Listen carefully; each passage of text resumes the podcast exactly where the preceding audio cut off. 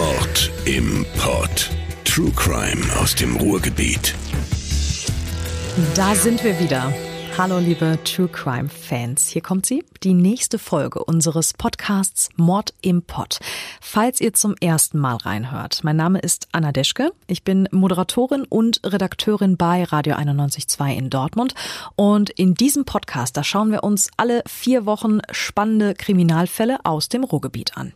Die heutige Folge ist die Fortsetzung des Serienmörders von Duisburg. Also falls ihr den ersten Teil noch nicht kennt, empfehle ich euch, den zuerst zu hören, sonst kommt ihr hier wahrscheinlich nicht mehr so leicht mit. Ihr könnt es aber natürlich trotzdem gerne versuchen.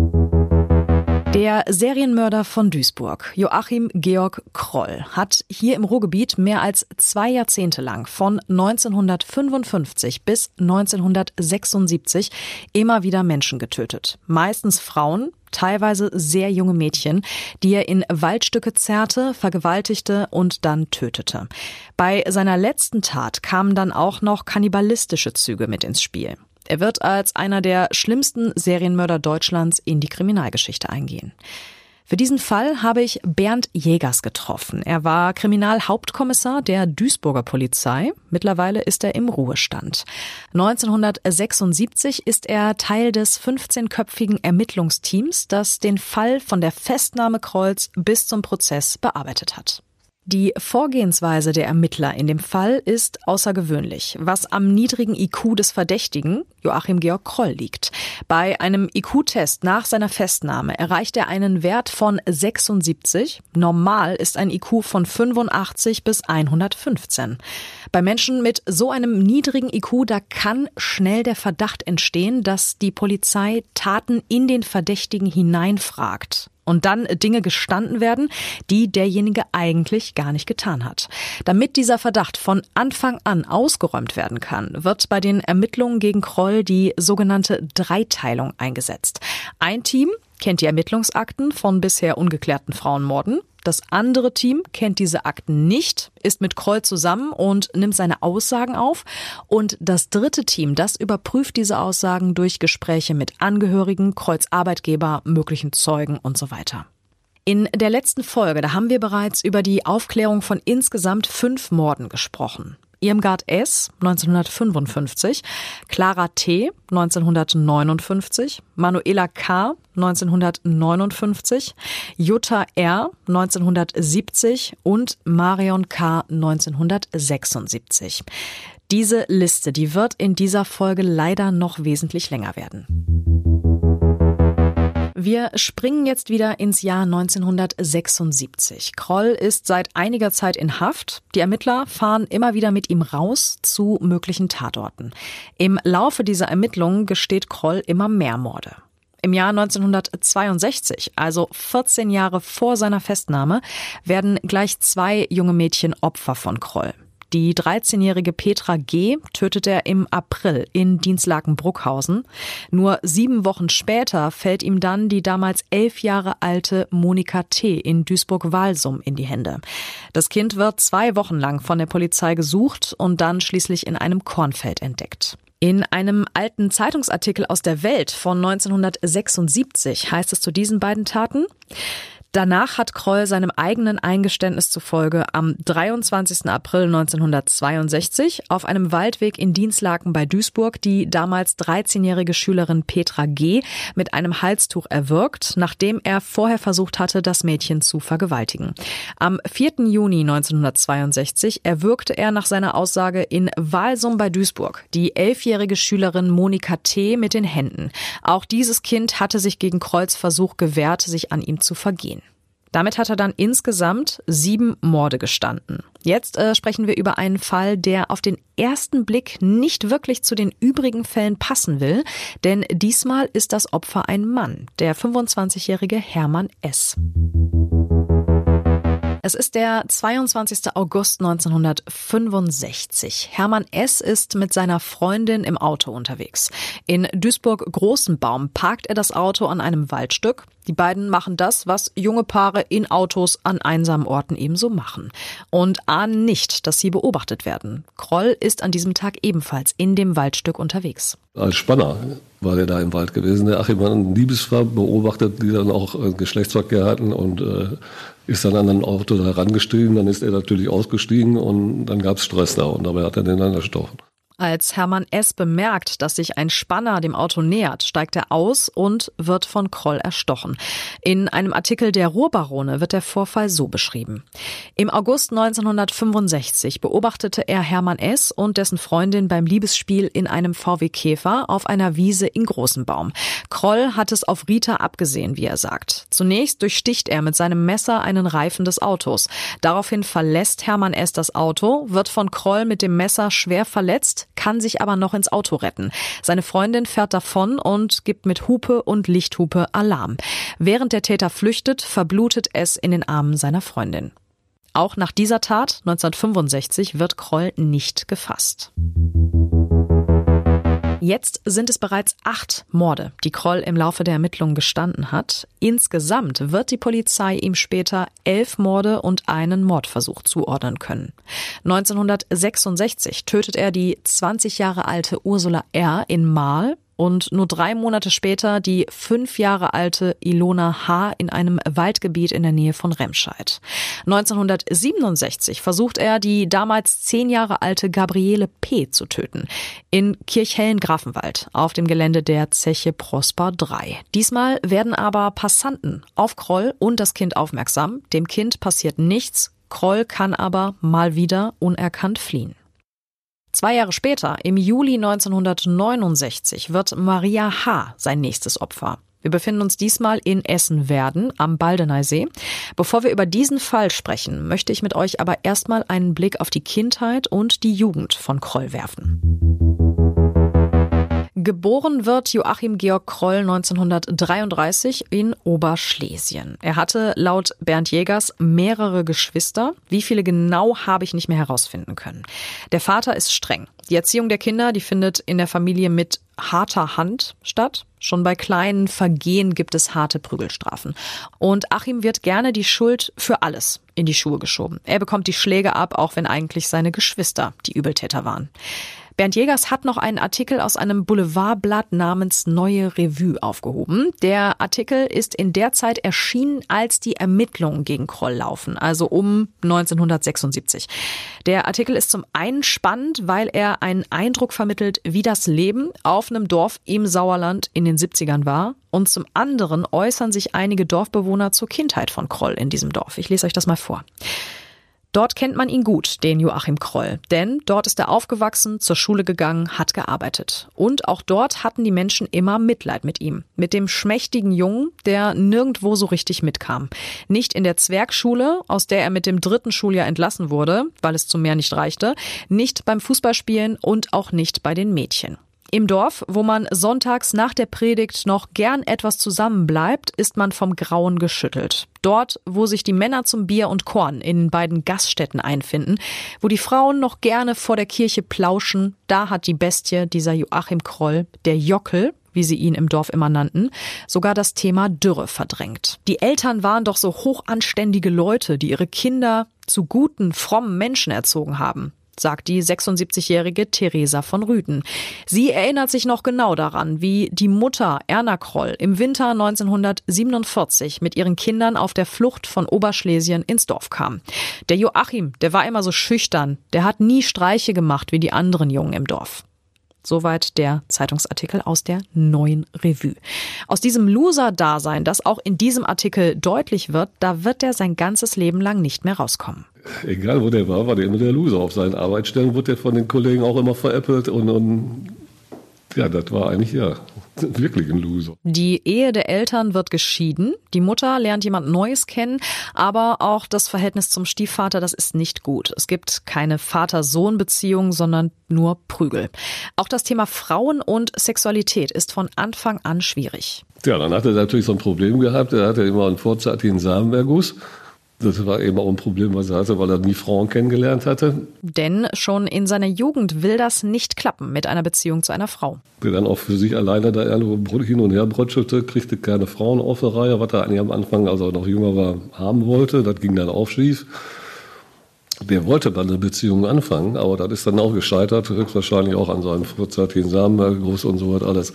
Und halt vielleicht auch aufgrund seiner geistigen Minderbemitteltheit so ein bisschen. So bleibt er ein Einzelgänger ohne große Kontakte zu anderen Menschen. 1949 lebt die Familie dann in Bottrop. Achim beginnt als Knecht auf einem Bauernhof zu arbeiten. Er ist damals 16 Jahre alt. Der ist damals, als er auf dem Bauernhof gearbeitet hatte, da war der auch ziemlich lange, äh, der hat der beim Schlachten mitgeholfen. Und als er das warme Blut, wurden ja nachher Würstchen gemacht und so was alles, dieses warme Blut in, an, an den Fingern kriegte und der Geruch, das hat den sexuell erregt und das hat er nie mehr weggekriegt. Und da war der auch noch, da war der noch gar nicht so alt. Also man sagt ja auch, so, wenn man in der Pubertät ist und so, und wenn da kommen sexuelle Gewaltfantasien, die kriegt man dann nachher auch nicht aus dem Kopf raus. Und so, was, so ähnlich ist das bei ihm gelaufen.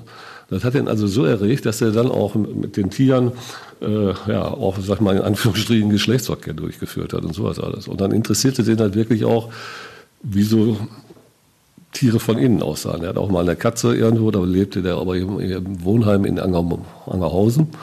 Da wo er bei Mannesmann beschäftigt war, da hat er auch mal eine Katze auseinandergenommen, um auch zu gucken, wie das innen drin aussah. Jägers erinnert sich an einen ähnlichen Fall, den Rohrripper. Und dann gab man einen Fall Guse, der lief unter Rohrripper. Der, als, da war der sieben oder acht oder neun Jahre, war der im Krankenhaus. Und ist dann auch, kam mal so durch das Krankenhaus und wieder so ist, weil so viel krank war der gar nicht, gar nicht. Und ist dann in die, hatte einer vergessen, die Tür abzuschließen, wo die Leichen lagen. In der Prosektur ist er gelandet. Und diesen Geruch, den hat er nie mehr vergessen. Entdeckt den neuen Podcast der Autostadt. Der Rundgang startet oben. In der vierten Folge treffen wir Roland Kalweit, der die Konzerte in der Autostadt organisiert. Er verrät, wie anspruchsvoll Stars sein können, warum Alice Cooper jetzt einen ID-Bus fährt und welcher Musiker bei der Farbe Orange einen Schock bekam. Noch mehr spaßige Anekdoten hört ihr im Autostadt-Podcast Der Rundgang startet oben, an jedem ersten Donnerstag im Monat. Kroll ist also ein Einzelgänger, hat keine Freunde, keine Beziehung, wird gemobbt, tötet eine Katze, um sie von innen anzuschauen und vergeht sich sexuell an Tieren. Dann stirbt seine Mutter. 1955 ist das. Kroll ist 22 Jahre alt. Und mit der Mutter verliert er auch noch die letzte Quelle der Zuwendung. Nur wenige Wochen später tötet er zum ersten Mal. Der Tod der Mutter, der wird auch als Auslöser für die Mordserie von Kroll gewertet. Sein erstes Opfer wird Irmgard S. Zu diesem Mord schreibt die Neue Revue damals, wieder in sehr reißerischer Sprache, ich lese euch das vor. Den ersten Mord beging die Bestie Kroll, als er 22 war. Im Februar 1955 an der Bundesstraße 63 bei Waldstätte im westfälischen Kreis Lüdinghausen. Sein Opfer war die 19-jährige Irmgard, ein Mädchen, das aus einem geschlossenen Heim in Niedersachsen abgehauen war ein Mädchen, das schon Erfahrungen mit Männern hatte, eine Menge Erfahrung. Per Anhalter war Irmgard bis in die Nähe von Waldstätte gekommen. Sie ging auf der B63, versuchte weitere Autos zu stoppen, als Kroll auf dem Weg zum Feld ihr begegnete. Was mich an diesem Artikel extrem stört, das ist das Bild, das ähm, von den Opfern gezeichnet wird. Bei Irmgard S., da haben wir schon diese Anspielung Sie habe eine Menge Erfahrung mit Männern und auch über Clara T., die Kroll 1959 in Duisburg tötet, schreibt diese Boulevardzeitschrift, sie sei eine Frau, die viel allein war und es mit Männerbekanntschaften nie so genau genommen habe. Einen Satz später unterstellt ihr die Zeitung durch eine angebliche Zeugin, Clara habe sich immer mal wieder für Sex bezahlen lassen.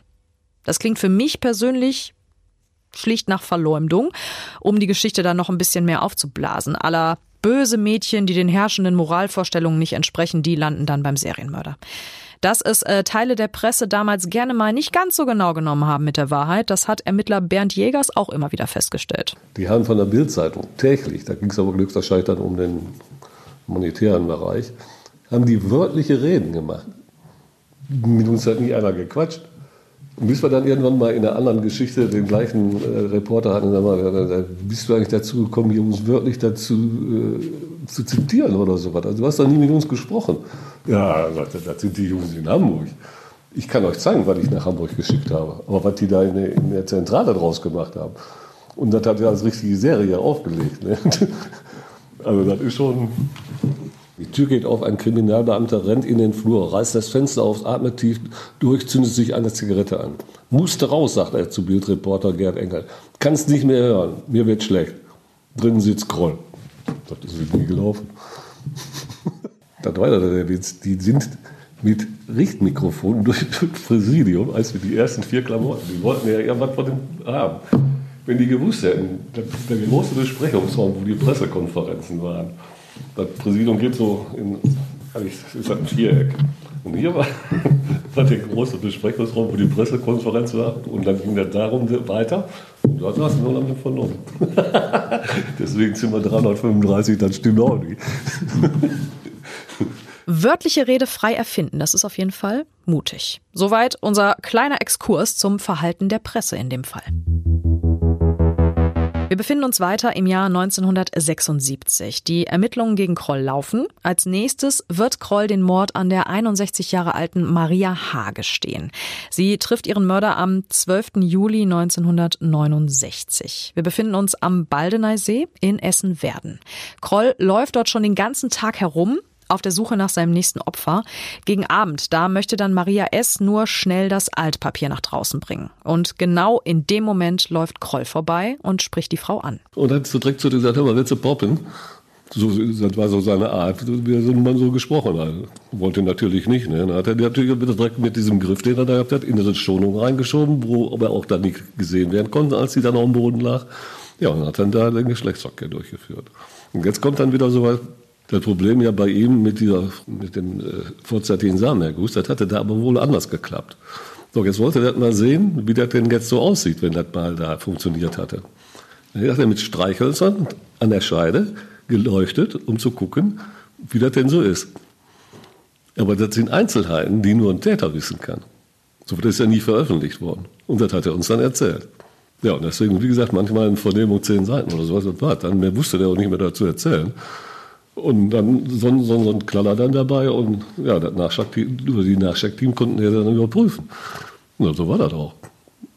Und in den Akten stand ja da auch, dass da Streichhölzer gefunden worden sind und sowas alles. Durch solches sogenanntes Täterwissen von Kroll sind die Ermittler überzeugt, dass er die Morde auch tatsächlich begangen hat. Wie gesagt, wir hatten nie nachher, weil wir keine Akten haben durften als, als Vernehmungsteam, damit wir da nicht irgendwo auch wieder angeprangert werden konnten.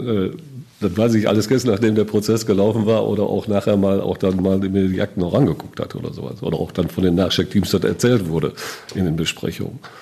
Das war natürlich immer okay, wenn so solche Highlights dabei waren, wo man sicher sagen konnte, jo, das ist Achim gewesen, wer soll der her haben? Am Mordfall Maria H., da lässt sich recht viel von Kreuz allgemeiner Vorgehensweise darstellen.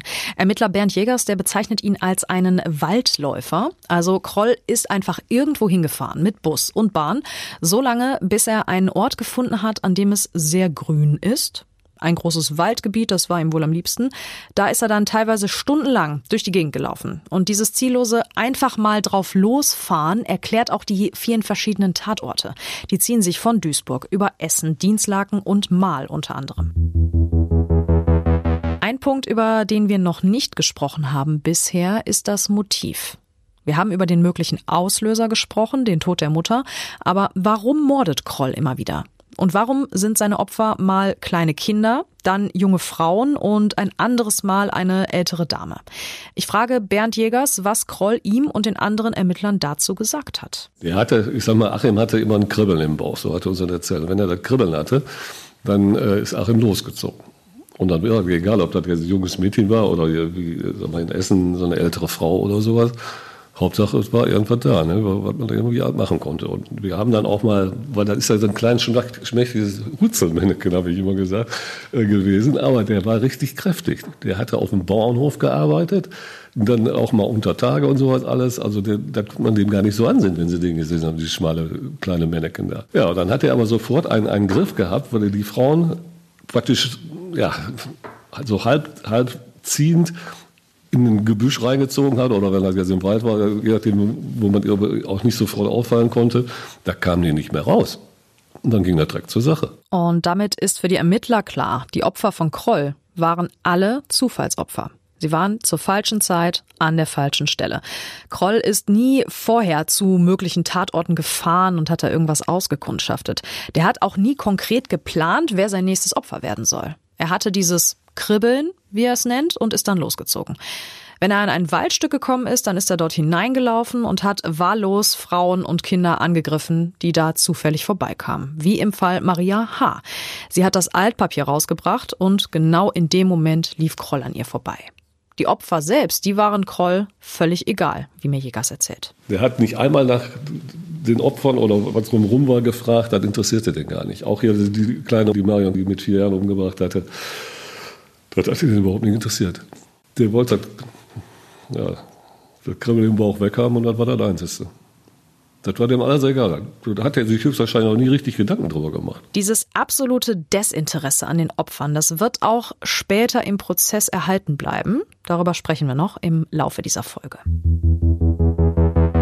Abgesehen von dieser völligen Empathielosigkeit, da passt Kroll aber nicht wirklich in das Bild, das wir im Allgemeinen von einem Serienmörder haben. So hatte er keinen Modus operandi, also er mordete immer auf andere Weise. Bei ihm war das egal. Der hat ja erstochen, der hat ja erdrosselt, das war wie es kam.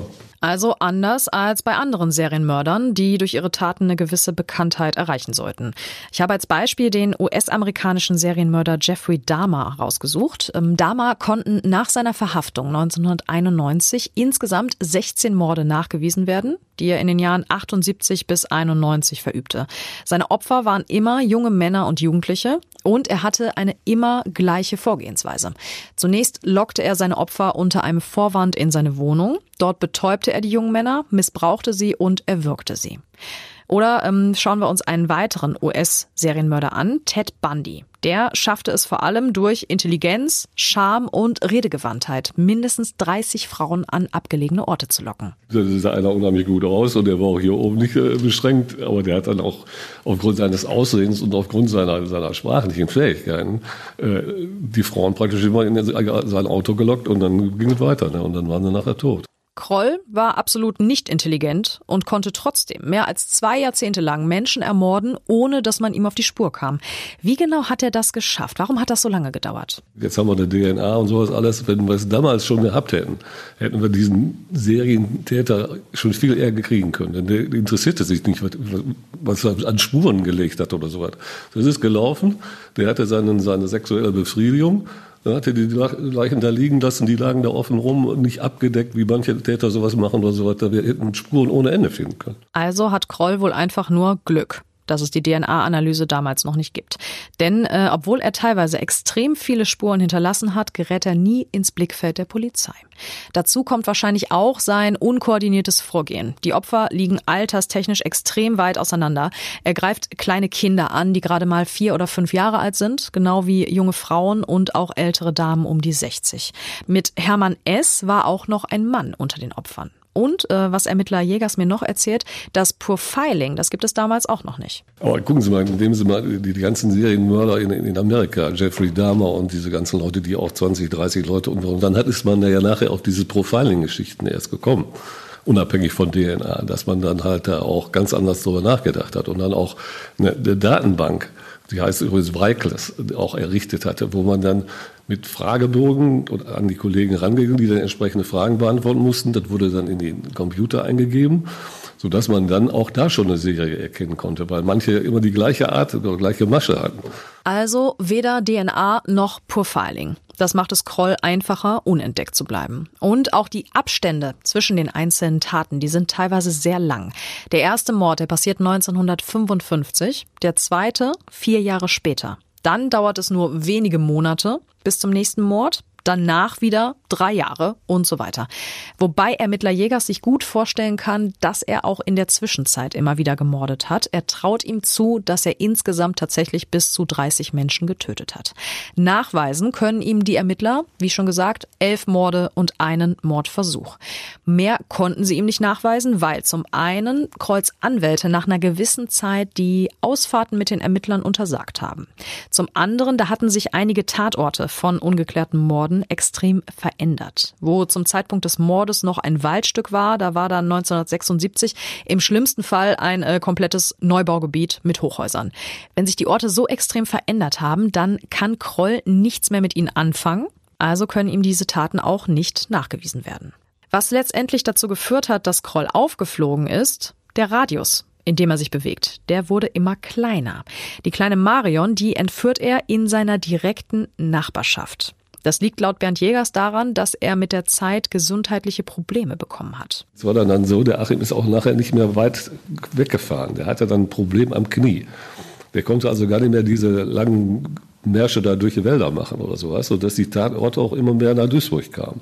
Und deswegen natürlich total, wenn er, wenn er darüber nachgedacht hätte, ein Mädchen aus der unmittelbaren Nachbarschaft zu nehmen. An dem letzten Mord, da sehen wir auch, in welche Gefilde sich seine kranken Fantasien mittlerweile gesteigert haben. Am Anfang, da ging es um sexuelle Befriedigung. Am Ende will er auch noch wissen, wie ein Mensch von innen aussieht und wie Menschenfleisch schmeckt.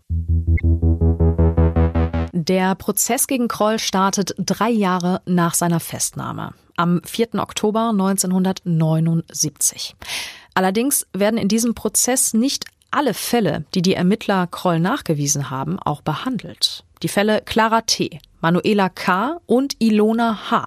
werden aus dem Prozess ausgeklammert obwohl es Geständnisse von Kroll zu diesen drei Fällen gibt und die Ermittler sich sicher sind, dass er auch diese beiden jungen Frauen und das fünfjährige Kind ermordet hat.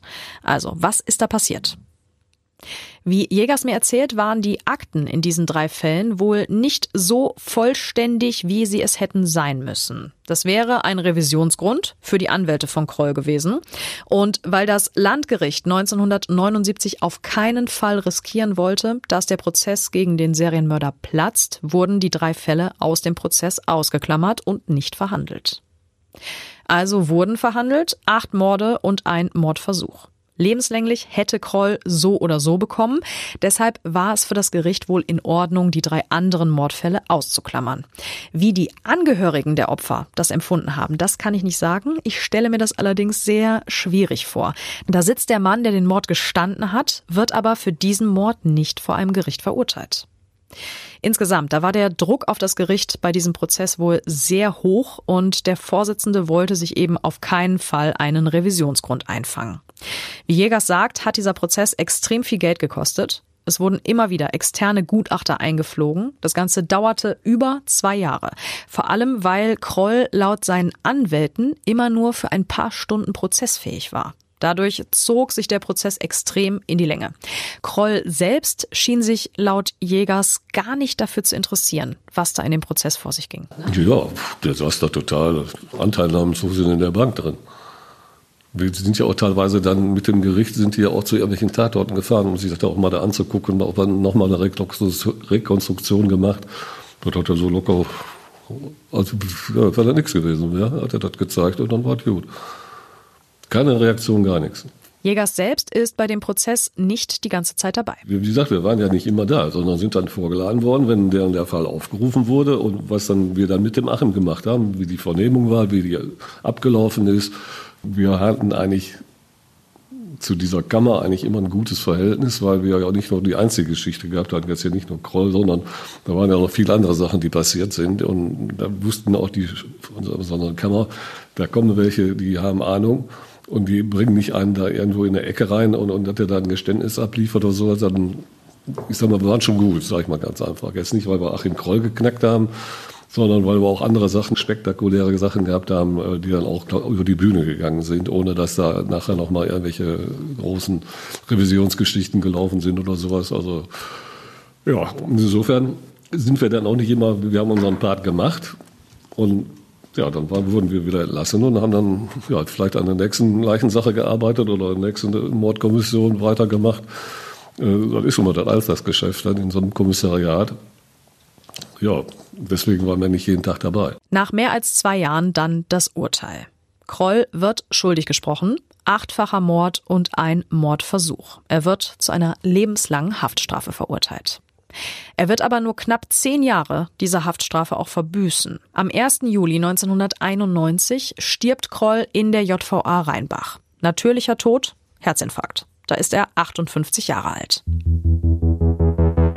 Das war die Geschichte um einen Serienmörder, der fast 20 Jahre lang morden konnte, bis ihm die Polizei auf die Spur kam. Elf Morde und einen Mordversuch hat er gestanden. Für acht Morde und einen Mordversuch wurde er verurteilt. Ermittler Jägers kann sich aber vorstellen, dass Kroll wesentlich mehr Menschen umgebracht hat. Ich sag mal, da hat er das Kribbeln ja nicht nur bei den Geschichten, sondern das kann zwischendurch auch mal. Oder wenn er sich vielleicht gedanklich wieder mit irgendwas beschäftigt hatte äh, und kriegt er dann auch wieder sexuelle Fantasien dabei. Deswegen sind manche Sachen zu weit auseinander. Also da ist sicherlich noch was gelaufen. 62, 65, 66, nochmal 66, 67, 69, das ist ja ziemlich, und bei den anderen sind da so riesengroße äh, ja, Spannen drin. Also ich, deswegen glaube ich das mit den 20 bis 30. Der kann nicht hier, sag mal, äh, ja, hier, hier, das ist auch hier, 59, 59, da macht er zwei Sachen. Einen Monat später ist der nächste dran. Und das war sie, die aktuelle Folge von Mord im Pott. Für mich geht es jetzt an den nächsten Fall, den hört ihr dann in ungefähr vier Wochen. Bis dahin, macht's gut und wir hören uns. Mord im Pott. True Crime aus dem Ruhrgebiet.